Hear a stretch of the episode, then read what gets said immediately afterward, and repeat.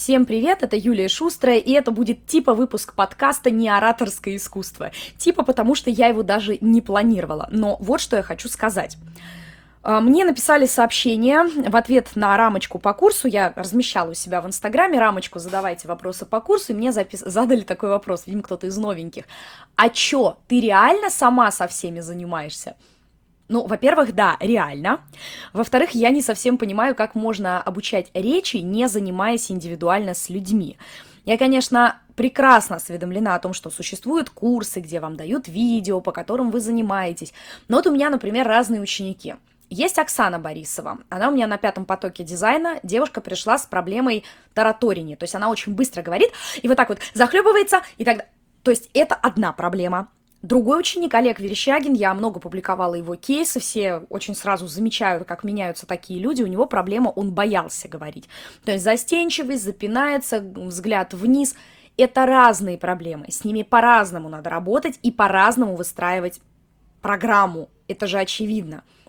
С другой стороны, вот э, тоже выставляла кейс девушки Варвары. Она пришла с проблемой что она не может донести свои мысли. Это, с одной стороны, логика, с другой стороны, какие-то запинки непонятные, интонации непонятные. Ей было даже сложно сформулировать, что конкретно в ее речи не устраивает, но она говорила, что на совещаниях она поняла, что не доносит свои мысли до собеседников. Я послушала речь, увидела, что там все интонации идут, знаете, так вот, на повышение. Меня зовут Варвара. Да-да-да. Мы ей поставили интонации вниз. Меня зовут Варвара. Я занимаюсь IT. То есть интонации стали более спокойными, и из этого сформировался новый образ. Это я все к чему? Это я к тому, что с людьми надо работать индивидуально. В любом случае программа строится индивидуально под человека. Во всех остальных случаях, ну, я не знаю, как это работает, если честно. Точнее, я знаю. Здесь есть этот рандомный генератор, знаете, когда вы накидываете человеку огромную кучу всяких разных упражнений, и что-то из этого 100% срабатывает. Ну что-то, особенно если человек упорный, и он реально все это выполнял. И вот тут мы получаем рандомный, э, там, какой-то рандомный результат. Если предположить, что учеников вы берете, например, полторы-две тысячи, то как раз из них может там один-два выстрелить, из них можно сделать кейсы. Вполне все логично.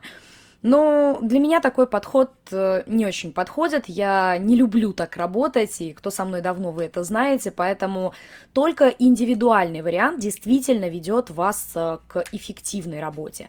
Если с вами не работают персонально, не подбирают упражнения, ладно, даже копнем еще глубже, элементарно не выявляют на базовом уровне ваши потребности – и не диагностирует, что именно с речью не так, вот как в случае с Варварой я описала, вы не добьетесь э, желаемого результата просто потому, что рандомные упражнения приведут вас к нему, но значительно позже.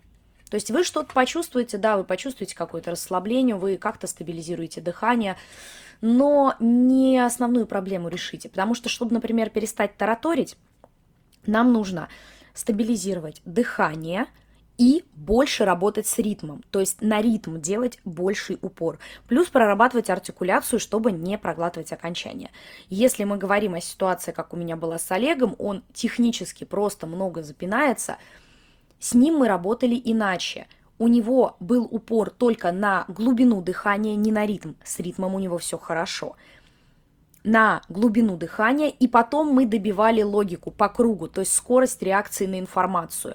В случае с Варварой, я еще раз говорю, упор был сделан на интонирование и опять же логические построения.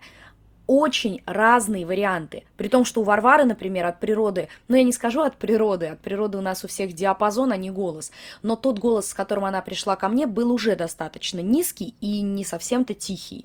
А есть девчонки, которые у меня приходят абсолютно с такими, знаете, вот, вот такими прям совсем голосами. И с ними, естественно, мы работаем на резонаторах, с ними мы работаем на диапазон, мы с ними работаем на дальность полета звука. Это разные техники. И для того, чтобы понять, какая нужна вам, мне нужно первое, это понимать, что у вас по тесту с архетипами, для того, чтобы видеть ваши психологические потребности в общении, как вы себя позиционируете и так далее. И второе, это слышать ваш голос, чтобы технически понимать, что там не так э, и что мешает вам проявляться с точки зрения архетипов так, как вы хотите. Вот Я вижу полную картину по ученикам именно таким образом. Ну и кто еще хочет успеть на ближайший поток дизайна речи, мы начинаем с 10 февраля. И свободных мест осталось всего 10. Больше половины мест было забронировано еще до Нового года, поэтому реклама у меня, если идет, то не очень интенсивная. Буду рада видеть всех, кто хочет проработать свои проблемы индивидуально, а не стандартно.